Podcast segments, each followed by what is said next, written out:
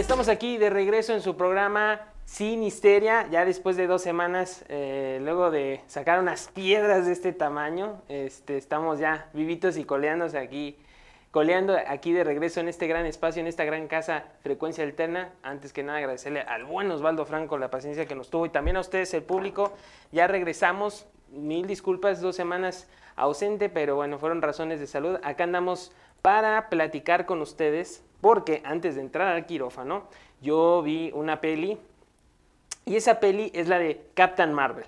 La verdad, la película está muy bien hecha. La verdad fue una película que rebasó mis expectativas porque ya habíamos hablado antes en este espacio con Franco sobre principalmente este, digamos, eh, dilema de los fans porque Captain Marvel no era hombre y le habían puesto en un, digamos, en un papel de mujer, en fin, que eso iba a, restarle a, la película puntos o no, mi querido Franco. ¿Cómo estás? Aprovecho para saludarte. ¿Cómo estás, hermanito? Pues muy bien, mi querido Kitke, bienvenido. Este, qué gusto tenerte de vuelta por acá. Es un eh, honor, hermano. Este, gracias, mi hermano. Pues sí, fíjate que, que los fans de la Capitana Marvel, pues eran un poco exigentes, ¿no? Con esto de que tenía que ser de alguna manera muy buenona, muy sabrosona la muchacha. Sí. Este, y la verdad es que hace una interpretación muy buena a esta actriz y le da un sentido diferente más al valor de lo que proyecta el personaje a través de su actuación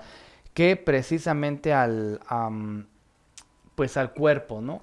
Exactamente. Y además, bien lo dijiste la vez pasada que estábamos haciendo, digamos, un poquito esta reseña del tráiler. Ahora, después, tiempo después que tuvimos la oportunidad de ver la película, este, gracias a Sonora Cinemas y también a través de Frecuencia Alterna, este, pudimos, digamos, detectar varias cosas. Y una de ellas, mi querido Frank, es que la actuación de la chava es eh, realmente natural. O sea, sabe meterse en el papel, eh, sabe ser esa heroína, pero además no es una heroína, digamos, artificial. Común, exactamente. Exactamente. Común y corriente. Es más, este, es como entre, entre seria, pero también a la vez relajenta, tiene algunos tintes de ternura, o sea, está bien construido el personaje y vale la pena decir a todos aquellos que dentro del universo Marvel podemos decir que esta película tiene grandes escenografías y también, eh, digamos, la composición, la manera, ¿a voy con composición? Vamos al traductor rápido. En estos momentos pueden ver algunas imágenes que nos va a estar compartiendo mi querido Frank, nos va a dar flashazos de imágenes. Y bueno, la composición es cómo aparece, aparecen los objetos y las personas en relación a la postura en la fotografía, ¿no? Entonces, eh, hay, una, hay una gran fotografía en esta película, se pueden ver escenas increíbles, medios planos que nos permiten y nos remiten a un, eh, digamos, clímax bastante interesante. Ella no solamente pelea con, con, extraterrestres, sino que se da cuenta que ella fue capturada por un grupo de malos que le hicieron creer que ella era, pues ahí va el primer spoiler, que le, hicieron creer que ella era parte de una, de una organización que peleaba por la justicia y todo eso, bla, bla, bla, bla. Y finalmente ella va formando su propio camino al sentirse, este, digamos, embaucada, ¿no? Al, conocer que la, persona que la rescató era finalmente otra cosa. Pero bueno, hasta ahí vamos a dejar el primer spoiler. Este, también vemos a Samuel L. Jackson que está muy bien en su papel de Nick Fury. Yo creo que es el mejor Nick Fury de realmente todas las, ahora sí que de toda la franquicia Marvel.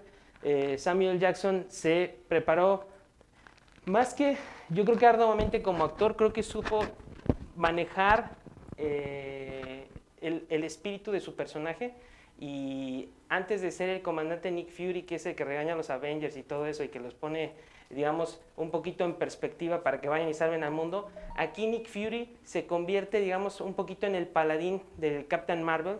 Primero se le ve como un oficial eh, común y corriente, como el que podrían, digamos, ver en las películas normales, pero conforme se va desarrollando la historia, va mejorando el personaje y al final, ahí sí no les voy a decir nada, pero hay un animalito, una, una mascotita de casa, que es, ¿recuerdas el cubo ese grandote, ¿no? En, en, Captain Marvel, que era el Tesseracto, una cosa azul gigante. Bueno, el chiste es que esta mascota que carga Nick Fury es la que se traga el, el Tesseract cuando lo rescatan, y esa misma mascota es la que hace que Nick Fury tenga, ahora sí que un solo ojo. Entonces, para que la vean, para que se animen, Sonora Cinemas, no se lo pierdan este fin de semana, tenemos una gran cartelera. También este, vamos a, más adelante, la próxima semana, nos vamos a poner el, ahora sí que la labor, nos vamos a dar a la labor de, pues vamos a, vamos a ver Frida, no manches Frida, dos, para platicarles, sí, para platicarles un poquito de esta película, pues ya la clasificamos palomera, pero está bien, vayan a disfrutarla, se, van a morir de risa. Omar Chaparro creo que, digamos, en ese, en ese ámbito logra sacar dos, tres carcajadas, aunque la película, vaya, pues no sea, digamos, uff, algo que te impresione con las tomas y como, o sea, a diferencia de Captain Marvel, lo que vas a encontrar ahí es más comedia que, cine, ¿no? Sí, claro. Y como lo estamos viendo acá en la pantalla, ya vimos al, al buen Nick Fury y también estamos viendo a la capitana. ¿Y sabes qué me gustó de esta heroína también? Que esta heroína no es, digamos, no es víctima. O sea, esta chica no es víctima sabe dentro de toda su historia que lo que la hace fuerte es cuando se cae. Entonces el mensaje de la película está muy fregón. Creo que la, publicidad que manejaron de que si no era hombre, que si no estaba mejor, que si no estaba más pechugona o cosas por el estilo, eh, fue parte de todo este proceso que lleva todo producto comunicacional o producto de entretenimiento. Siempre va a haber, digamos, un paralelo que es hacer publicidad de cosas que son ínfimas o inferiores y después el resultado de la película es asombrosamente bueno. Porque, ojo, también a los espectadores, muchas veces hay una, una película que tienes en la cual generas muchas, muchas, muchas expectativas y te bombardean con marketing y termina siendo una cosa desastrosa. Aquí Captain Marvel creo que jugó con esta pequeña polémica, creo que le jugó a favor porque al final, y, y varios medios lo retoman, como una película que la gente sigue viendo y que sigue teniendo un gran éxito, ¿no? Me parece muy bien. Bueno, entonces me recomiendas que vaya a ver Captain Marvel. Vayan a ver Captain Marvel, va a ver Captain Marvel. Y este fin de semana yo creo que hay cosas especiales para ustedes en Cinema Sonoras, nuestro patrocinador de este programa, y también el espacio para toda nuestra este, raza, toda la banda que, que, sigue el programa y que le gusta el cine y que de pronto se quiere meter más, no le tengan miedo, ahora sí que vayan a ver, vayan a, divertirse. Eh, generalmente a las películas no hay que tenerlas con mucha expectativa porque si no, luego terminas muy defraudado. Es mejor verla una primera vez. Si no te convenció, te aburrió, que no la vuelvas a ver, pero si dices de pronto, mm, hubo algo interesante, vuélvela a ver.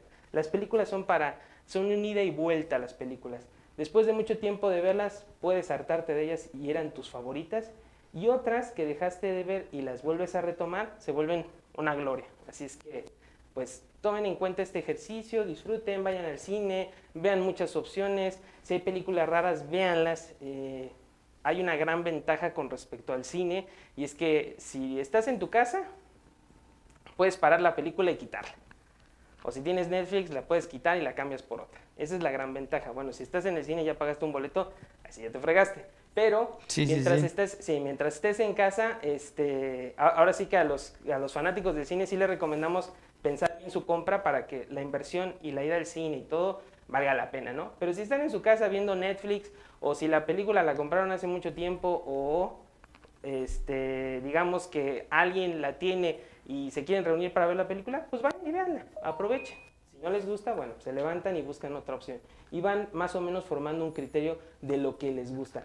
Pero en el caso de Captain Marvel, regresando al tema, eh, el tema de esta chica que se levanta conforme a los fracasos que ha tenido y se vuelve más fuerte, el traje también tiene una jugada, juega un papel muy importante porque al final, en, una de las, en, la escena, ya casi al final, una de las, digamos, actrices chiquitas, las de reparto, la ayuda como a tener ese, esa, digamos, ese code de vestimenta, ¿no? Ese código de vestimenta, cómo es que va a quedar, cómo van a ser los colores del traje de Capitán Marvel. La única cosa que realmente a lo mejor ya, y esto es un gusto muy personal y muy estético, la funda en la cabeza, ahora sí que la capucha en la cabeza, ah, tiene su encanto, pero no me terminó de gustar del todo. Es, es lo único que le pondré el pero, pero es un pequeño pelo en el, en el plato que no tiene así mucho, mucho este, sentido discutir.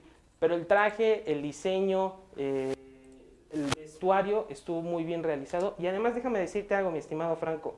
Está esta película ambientada en los años 90. Qué vaciado que el fenómeno de los 90 ahorita está retomándose, porque obviamente hay muchas películas vintage que hablan de los 40, que hablan de los 50, que hablan de los 60, de los 70 hasta los 80. Pero ahora vemos una película netamente 90, ¿no? que trae toda esa esencia de los 90 y es muy interesante ver toda esa escenografía de hace por lo menos casi tres décadas. Tres décadas, ¿no? Prácticamente. Oye, también lo que me, lo que me gusta mucho es que le dan esa parte ya no tan patriota como se la dan al Capitán América. Porque tiene colores diferentes, o sea, ya no es tan, tan tanto como de poner tantas barras y tantas estrellas dignificando la, el patriotismo norteamericano, claro, ¿no? Claro, Digo que no está mal, ellos pueden, ya ves que ellos ponen su bandera hasta en los sostenes, ¿no? No, no tengo ningún problema, pero pero está interesante. Pero me, me, gusta, me gusta la, la, parte de la simbología que está dentro de su, de su, del uniforme y, esta parte, eh, no sé, se la verdad es que así como yo lo veo, se me hace como la mamá luchona de los, de los ¿cómo se llama? De los héroes. La mujer luchona de los superhéroes, La mujer luchona de los superhéroes, la que, la que pareciera que la abandonó el marido y más bien se lo terminó, no sé si la palabra aquí, se lo terminó enfundando pero está, está muy, muy interesante eh, eh, esta película. Mm, ahora sí que los primeros acercamientos es la primera aparición de Nick Fury, sabemos cómo es que pierde el ojo, ya el segundo spoiler, este, y ahí es donde empieza toda la historia del Tesseract, o el Tesseracto como le quieran llamar, es este cubo azul que trae energía y que aparece en Captain eh, America, que aparece en Thor, Ahora sí que es uno de los elementos principales o de los artículos principales dentro de este universo Marvel. Y también hay escenas muy chidas, ¿no? Como cuando, se empieza, cuando empieza a golpear, y lo podemos ver en el tráiler, cuando empieza a golpear a la viejita, bueno, obviamente no estamos haciendo aquí alusión a la violencia, pero es muy interesante ese juego cómico, ¿no? Que pareciera que es una, que es una cosa como, como violenta, pero después entendemos que la señora pues cumple un, un, objetivo y más bien es un marciano disfrazado. Sí, sí, sí. Fíjate que, que, que, cosas interesantes. Bueno, primero que nada, muchísimas gracias a la gente que ya está conectado. Para ah, todos aquellos que están este, aquí en Phoenix, Arizona, eh, tenemos un, tenemos dos boletos para dos personas y se vayan este fin de semana a este viene la, el, el, fin del juego, ¿no? De Edge Game, de ah, Endgame. Entonces, este Puedes utilizar los boletos para este fin de semana o para todo el transcurso de la semana, cortesía de Sonora Cinemas, nuestro patrocinador oficial. Exactamente. Se me, se me, trabó, se me acabó el aire. Yo te ayudo. Sonora Cinemas, el patrocinador nos trae estos boletitos, ¿no? Así es. ¿Qué es lo que tienen que hacer? Bueno, eh, ya aquí que dijo dos spoilers. Spoilers este, son como que adelantó dos cosas, ¿no? Sí. dos este, respuestas. Dos respuestas. Una es... Eh... Es más, les voy a ampliar el spoiler el, el, eh, este, el animalito que trae eh, Nick Fury al final de la película es un gato. Okay. Entonces el gato tiene una cosa bien chistosa porque el gato en la animación se ve muy chida porque te imaginas a un animalito indefenso y abre todo el hocico y se come el, tercer acto. Ajá. Y es el que de un arañazo, bueno, es lo que da a entender la película, le hace perder el ojo a Nick Fury. Así es que ahí está el primer spoiler. Para que aquellos que tuvieron otra vez la oportunidad de escucharnos los dos spoilers de los que hablamos. Me parece muy bien, ahí, está, nada más ponnos ahí la respuesta en un hashtag, comparte el video, regálanos un like aquí en Frecuencia Alterna, sigue nuestra página Sinisteria, tenemos una página que se llama Sinisteria, así que bueno, te, esperamos a que, a que nos des este, ahí tu, la información y pues no, nos lo pongan, ¿no? Este, estamos viendo al fondo precisamente el tráiler, lo que fue el segundo tráiler oficial de este... Ay, no, de, de, se, ve chido aquí.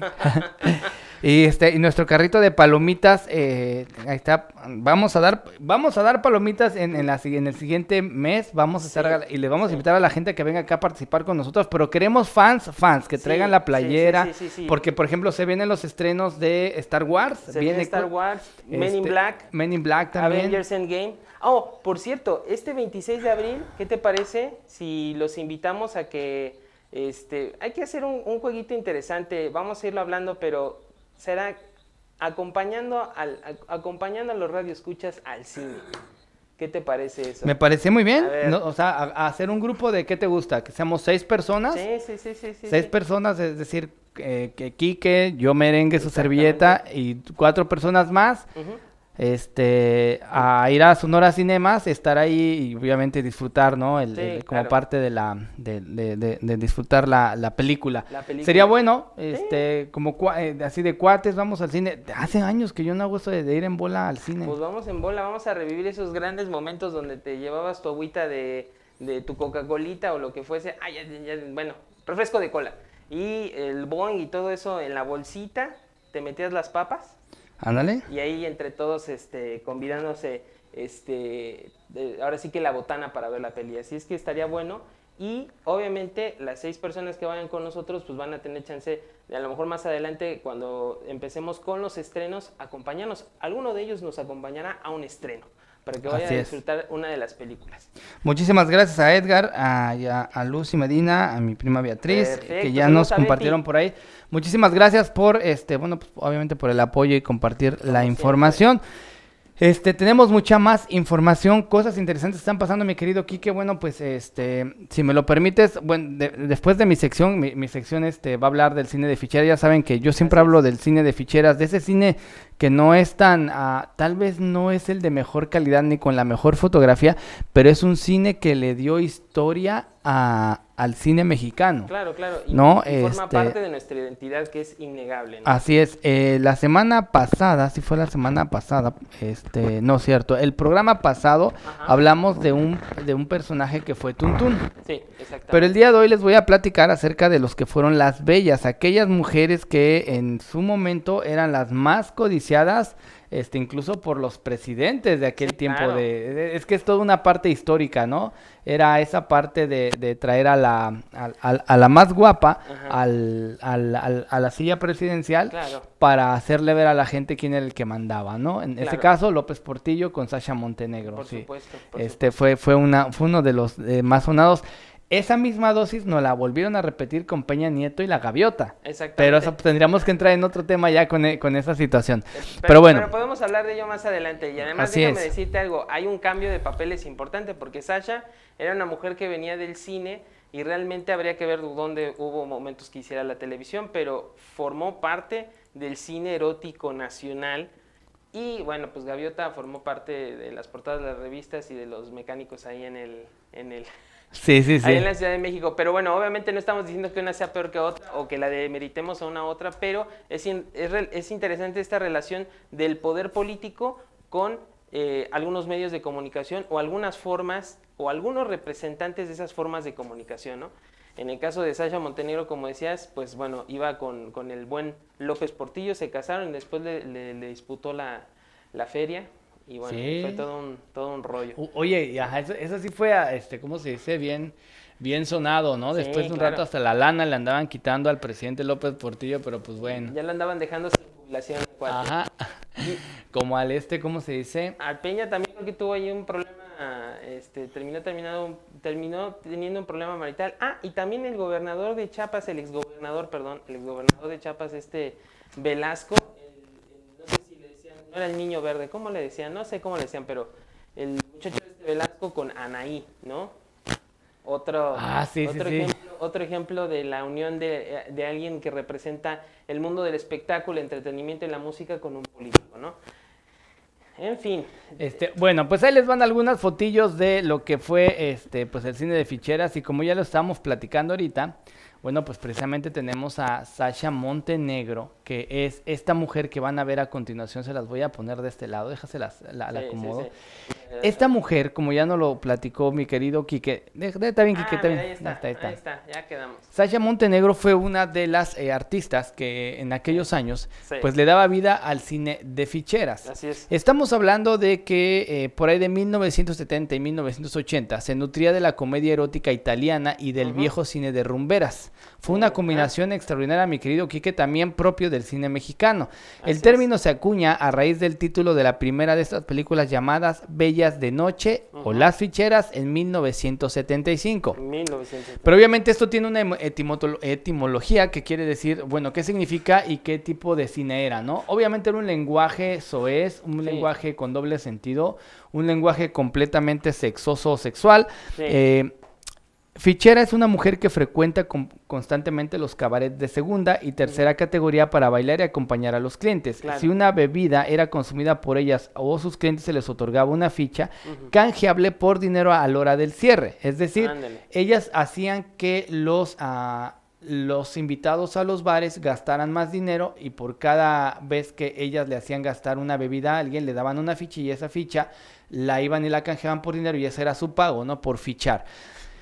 Obviamente es una situación ya hablando culturalmente asociado con la prostitución. Sin embargo, como se vio en esos tiempos, la manifestación y el cine mexicano lo manejó de cierta ambigüedad en la relación de ambas actividades, haciéndolo ver como chusco, cotorreo e incluso dignificativo, porque en algún momento, este, pues realmente eh, empezó a volverse una moda, ¿no? Claro, por supuesto la, la, ama de casa normal, este, tradicional, encabronadísima, pero súper populares. En aquellos tiempos pues, no habían celulares, ¿no? Pero este, los señores tenían la, la, la, foto de, de, Sasha Montenegro por ahí guardada, este, Gina Montes, que les voy a enseñar a Gina Montes. Gina Montes también fue parte del cine de ficheras y esta mujer es la que bailaba en la carabina de Ambrosio. Muchas personas dicen que se había muerto pero no fue así. En realidad vive actualmente acá en este en, Nueva York. Bueno, la siguiente persona que les voy a poner es Rafael Inclán, el mero mero mitotero del cine de flicheras y alguien que yo sigo pensando que es inmortal, que es Maribel Guardia.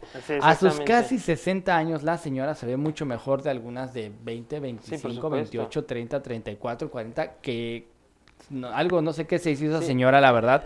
pero le inyectaron le inyectaron algo como sí, plastilina, algo debe de tener esa mujer. Sí, rejuvenece cada con cada año rejuvenece más. Este, y obviamente Rafael Inclán, que es el pues el, el, el representante mayor de este cine, ¿no? Que son los albures, la picardía, el doble sentido. Me gustaría que la gente que nos está mirando nos comentaran. Yo no sé si a ellos les tocó ver cine de ficheras, porque pues más o menos es nuestra generación, pero yo creo que a sus papás sí. ¿Qué piensan? Y si estás en los Estados Unidos, ¿sabías tú que existía este tipo de cine y que durante un tiempo fue el cine dorado del cine mexicano? O sea, ¿qué pedo, no? Sí, claro, es que después te darás cuenta que el cine de ficheras se, se, se convierte en algo primero popular, se vuelve un fenómeno popular en el cual muchos mexicanos encuentran identificación y muchos sienten que eh, ese paso por la comedia les ayudaba a sacar como un poquito esa frustración, ¿no? Ya no era tanto el rollo no más de irte a jugar al póker con los amigos, a veces era ver una de esas películas y de pronto mucha gente se sentía ya más cerca de los íconos populares y de convivir con ese tipo de cosas, ¿no? Así como el cine mexicano tuvo su época primera dorada en los 50 con Pedro Infante y todos los artistas populares que se acercaron al pueblo mexicano, este también, pero aunque digamos de otra manera, el cine de ficheras también acercó a una determinada parte de la población a, esas, digamos, a esa identificación, y sobre todo las zonas más populares, porque si hoy, hoy día le preguntas a cualquiera qué era el, el, cine de ficheras, bueno, muchos te van a decir que el cine de ficheras era la degradación completa del cine mexicano y que era la decadencia por el tipo de situación económica que se vivía. Bien recordarán que en esas épocas López Portillo ya había asumido y ya se había acabado el estado de bienestar en, México, ¿no? Había acabado ya casi con 10 hordas Echeverría y ya empezó, empezaron, empezó la inflación, empezó este, gran, este discurso, digamos, casi elocuente de López Portillo, donde decía, defenderé el peso como un perro. Y bueno, todas esas, digamos, eh, comedias, tragicomedias mexicanas, permitieron un poco que este cine, lo habíamos comentado la vez pasada, fuese una válvula de escape. De hecho, el mismo Inclán, en una entrevista en un periódico, él declaró y dijo que, las, que los políticos hicieron mucho más daño que las ficheras. Y bueno, de una u otra manera podemos entender que las ficheras simplemente eran un reflejo de la sensación o de lo que estaba buscando un público, como decía el buen y gran, este, bueno, no, no, no tan bueno ni tan grande, pero el papá del Azcárraga, de Azcárraga Azcárraga Milmo, se hacía una televisión para jodidos y bueno, de una u otra manera también se hacía un cine para jodidos, ¿no? Obviamente quitándole el, el, digamos, la línea peyorativa, ¿no? Simplemente un cine que identificaba las clases populares y sacaba frustraciones, digámoslo de alguna manera. Bueno, una de las ficheras más conocidas fue Lin May, que la van a ver a continuación. mira. Antes de que... Ajá, antes de que se metiera tanta cosa en, el, en la, ¿cómo se llama? Antes de que desapareciera su cara. Antes de que, de que se volviera un, un renacuajo de la vida real. se las voy a poner, ya, ya le están viendo cómo fue ahí. Este, ahora la van a ver, este, prepárense porque lo que van a ver no es nada chido, nada más déjenme. Así es que aguántense, no se vale tener pesadillas en la noche. ¿eh? Este, híjole, la verdad es que algo se hizo, no sé qué gao se hizo la señora, pero se partió todo el queso. Es que quiero agarrar una en la que no se vea tan tan tan mal. Bueno, esa con lentecitos está, está, suave. Y también, ¿te acordarás, Franco, a ti te, gustaba Plastilina Mosh o te llegó a, latir Plastilina Mosh? Sí, sí, sí. Bueno, Plastilina Mosh en uno de sus videos aparece Lin May también. Entonces eso habla de que también mucho tiempo después algún sector de la, del entretenimiento mexicano retoma estos iconos este, digamos, para como resimbolizarlo, ¿no? Plastilina Mosh, una banda de, de, electrónica que echa principalmente despapalle, y Lin May, pues el vehículo, ¿no? Para entrar como en esa parte musical cómica y bueno.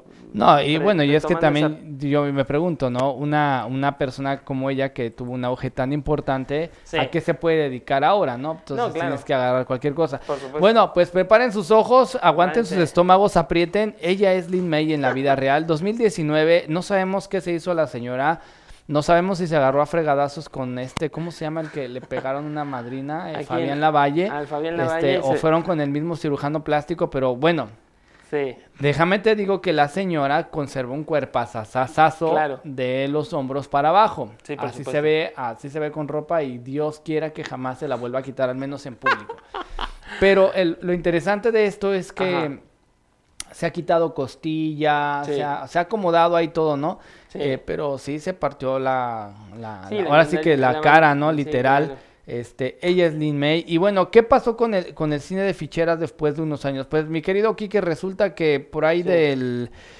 De 1975, del 75 a los 80 empezó a llegar el auge de dos cosas. Afortunadamente empezó a llegar el cine mexicano de calidad eh, a México, influenciado por España y por algunas otras secciones de Europa.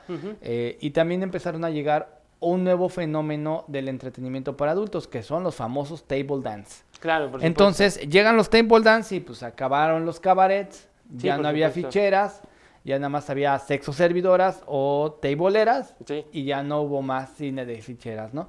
Este, el auge de ellos fue por ahí de 1975, cuando se produce la película que, que ya, ya comentamos, Bellas de Noche, y la verdad es que en ese tiempo hubo otra cosa que era la comedia erótica mexicana o sexicomedia que floreció poco después en el cine mexicano y que marcó su decadencia total del el cine de ficheras o sexy erótico.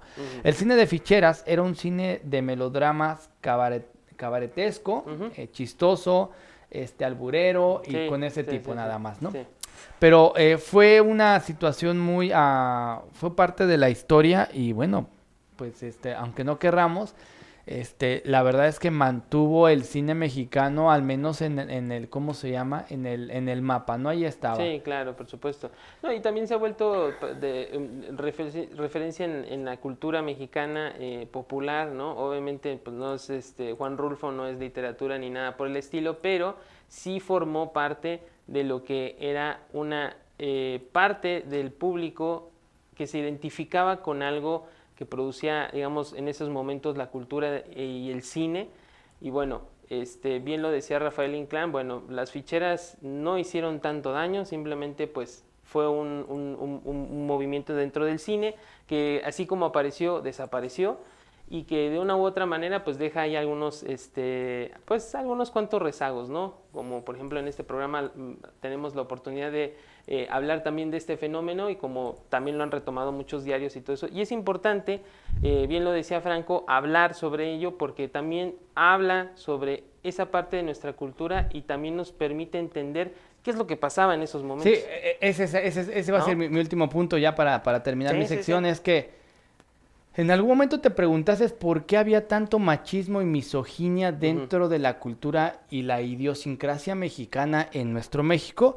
Bueno, imagínate que nuestro cine hablaba de hombres que literalmente llegaban a un taller mecánico, o sea, ni siquiera era un cine porno con calidad. este, y, lo único que hacían era decirle a la muchacha este, que le iban a engrasar las tuercas o no sé qué. se me ocurren muchas estupideces, pero no quiero este, decirlas todas al mismo tiempo. Sí, claro. Este, si no, se me acaban a lo largo de la semana, ¿no?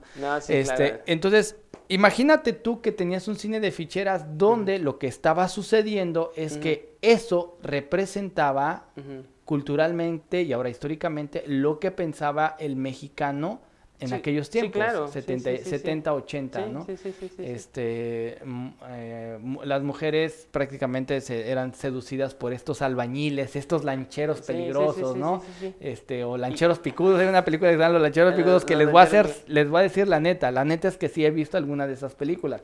Me mato de la risa Charlie Valentino, el claro. Juan Camané y todos esos güeyes, ¿no? La neta es que, este, pero bueno. No, y de hecho también tenemos que ser sinceros, si un día ustedes ven esas películas, véanlas con, el, con la tranquilidad, digo, es más, ni tendremos por qué decirlo, ¿no? Eh, sí fue un, una, un tramo del cine que digamos que no fue lo mejor, pero, volvemos a decir, nos, nos dio una parte de una identidad dentro del contexto que estábamos viviendo de crisis y de muchas situaciones y bueno, es parte de nuestra historia. no, la podemos negar. Es como si quisiéramos negar que nuestra abuelita fue la revolución o cosas así, ¿no? Eh, incluso envuelve cosas hasta políticas, ¿no? Claro. Pero ya tendríamos que, que, entrar más en esa situación. Pues me creo que eso ha sido el cine de ficheras por el día de hoy, este nuestro, nuestro cine culposo mexicano. Este, pero tú tienes una nota también bien chida cinco películas. Oh, sí, sí, sí, sí, tenemos el top de las películas, claro que sí, ya pasando de este gran tema que nos estaba presentando el buen Franquito, que nos dio ahorita tela de qué hablar, porque si te das cuenta es un tema muy, muy interesante a, debatir, aunque pues el contenido de las películas de las ficheras, que podamos estar de acuerdo que no deja mucho y etc, etc, es algo para platicar, se debe platicar y hasta las deben de ver. Obviamente, cuando sean mayores de edad, por supuesto, ¿no? No, no las empiecen a ver de niños, por favor. Este... Pues no creo que nos mire ningún niño, pero... No, pero... vámonos rápidamente con las películas más malas de Marvel. Más malas. De hecho, ya el Franco está poniendo una imagen de una de las películas más feas, más feas, más feas, que creo que podría estar en los primeros tres lugares. Pero vamos a empezar. Vamos a empezar de la menos decepcionante a la más decepcionante, ¿te parece? me parece perfecto. Ghost Rider es este vengador eh, que es este... Es Gasparín, perdón, este... es, Ghost Rider es un, es un, es un, este, es uno de los cómics también dentro del universo Marvel que habla de un vengador que, bueno, sufre un encantamiento por el diablo, una cosa así, y en las noches se convierte en un esqueleto viviente que le salen llamas en la cabeza y maneja una, una moto. Eh, si vemos en los cómics, pues obviamente la idea es fantástica, ¿no? Eh, visualmente es muy atractivo, ¿no? Ver aún ahí un esqueleto convertido en un superhéroe y bueno, digamos que es un poquito antihéroe. Y además, bueno, para empezar, pasarlo a la pantalla, pasarlo a la pantalla fue un gran dolor, por no decirle de producto de gallina, fue un gran dolor de dientes, porque, bueno, siempre están las intenciones dentro del cine americano de hacer cosas que les puedan generar réditos. Y bueno, esta de Ghost Rider fue un intento muy lamentable, muy lamentable, porque en primera toman a un, actor como Nicolas Cage, que es un muy buen actor, pero no sé si realmente está hecho para hacer papeles eh, como de superhéroe. Se ve como raro. Él tiene otro tipo de, digamos, Un perfil diferente, ¿no? Un perfil diferente y, y, el haber hecho Ghost Rider, la verdad, y luego al lado de Eva Méndez, era como que habían puesto al viejito con la buenona, ¿no? Más o menos. Pero eh, lo peor de esta película empieza a partir de los efectos. Tú lo ves convertirse en fantasma y obviamente la transición la hicieron bien, o sea, cuando se convierte en fantasma es muy, muy interesante, pero la, la, película termina, en vez de jugar con los elementos cómicos como muchas otras películas, y es válido utilizar elementos cómicos en las, en las películas de, superhéroes, porque muchas veces pueden dar un, un tono, un acento padre, en esta la figura del Ghost Rider se ve ridícula, ¿no? Y da risa. O sea, es una cuestión que dices, wow, qué... Sí, no, nosotros esperábamos una, una puesta en escena más gótica, ¿no? Más, este... Y, mucho más dramática. Oscura, ¿no? Claro, claro, Porque, pues, obviamente es un vengador que viene del infierno, ¿no? Y, pero bueno, si la primera Ghost Rider 1 es mala, la segunda está para vomitar. Está para aventar las palomitas y cambiarle a ver dibujos animados. Desafortunadamente Nicolas Cage, aunque es muy buen actor, este, este en esta sí pelas, ¿no? Le, Lo pasamos ahí por no pasa, tarjeta roja. Otra película muy mala, muy mala. Muy mala. Que realmente no nos esperábamos demasiado, pues es Daredevil.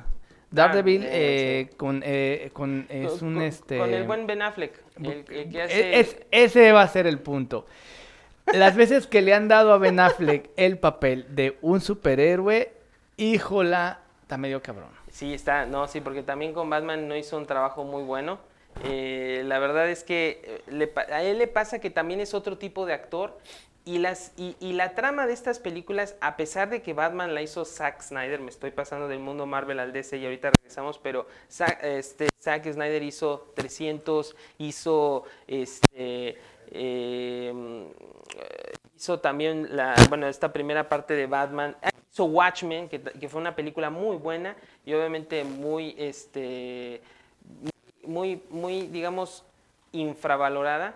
Infravalorada, nadie peló mucho esa, esa película, pero fue muy buena. Y Zack Snyder es un cineasta que ha apostado por, por, por, por romper con muchos, este, digamos... Paradigmas. Eh, sí, y cánones. Eh, creo, que es, creo que ha hecho un muy buen trabajo estético, pero este de Batman no le sale nada bien. Y Ben Affleck en el papel de Batman no es creíble, ¿no? Porque también es un tipo de actor que tiene determinado tipo de cine sí, mucha bondad, ¿no?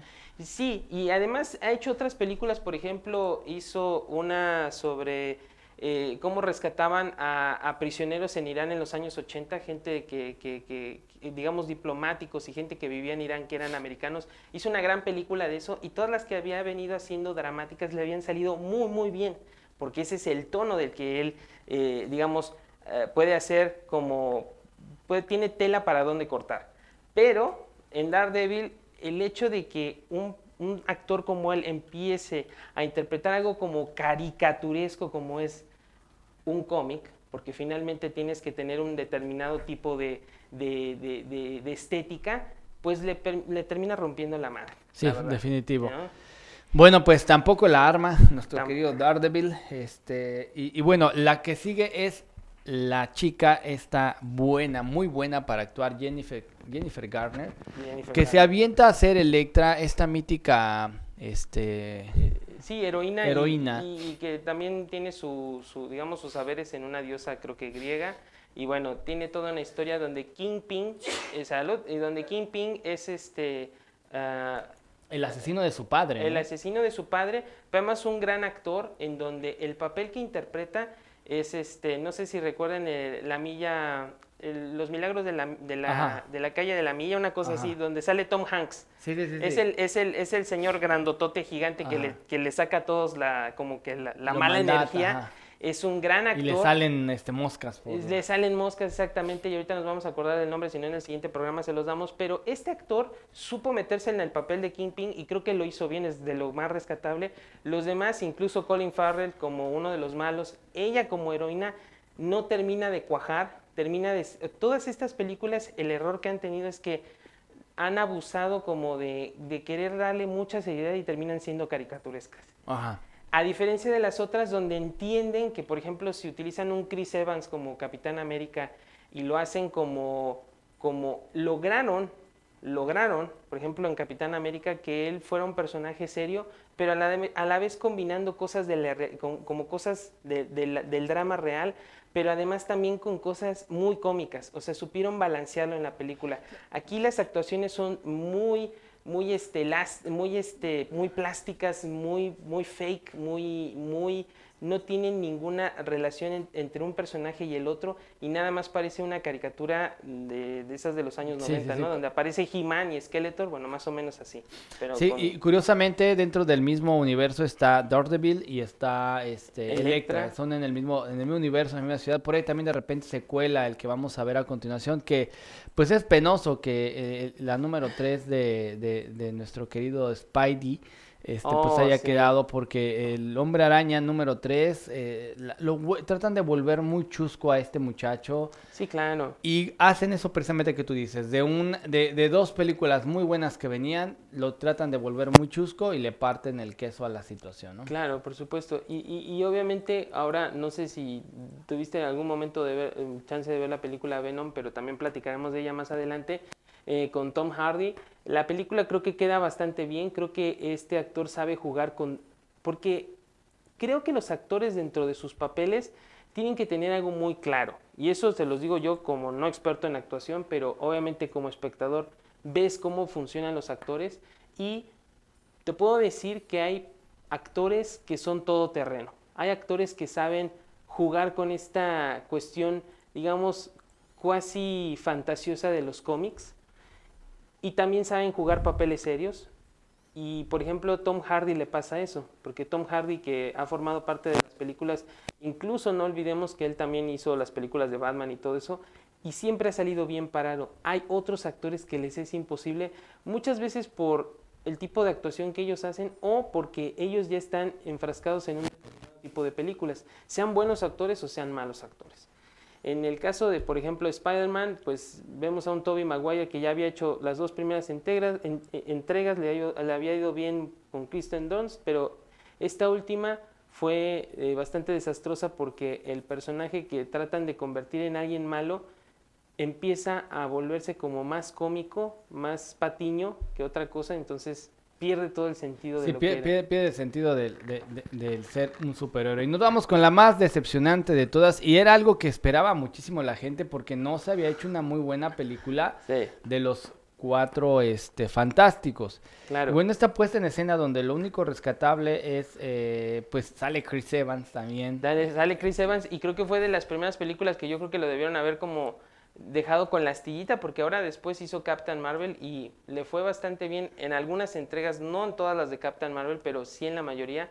Perdón, Capitán América, porque ya, estoy, ya, estoy, confundiendo personajes. Perdón, Capitán América, que, que, es también el personaje de Chris Evans. Aquí Chris Evans, ese es su debut como actor de, cine para cómics de reparto y es el hombre en llamas, ¿no? Y bueno, pues cuando dice llamas a mí, sobre todo la versión en español español, pues es bastante eh, graciosa, ¿no? Y pierde todo el hilo de lo que son los superhéroes. También la mole es muy, es un personaje que se, ve ya más ridiculón. Este, Jessica Alba, que la vimos hacer cosas increíbles en Machete y en Sin City. Bueno, acá en esta primera oportunidad, pues es una, trata de ser una rubia eh, esposa del, del doctor elástico y pues termina, termina ella como perdiéndose en el personaje, ¿no? No, no, no, no, no hay una, no hay un matiz de ella o hay un trabajo donde digas, wow, la interpretación que hizo ella fue, no. Y bueno, son películas. Sí, no, no, definitivamente este, Jessica Pelas también. Ah, son, son películas que abusan de los, yo creo que efectos eh, especiales, pero abusan demasiado, ¿no? Todas las películas de héroes usan efectos, eso no hay duda alguna. Lo que sí podemos ver es que hay cineastas que aplican mejor esos efectos, esos efectos especiales que otros. Hay editores que los aplican mejor que otros.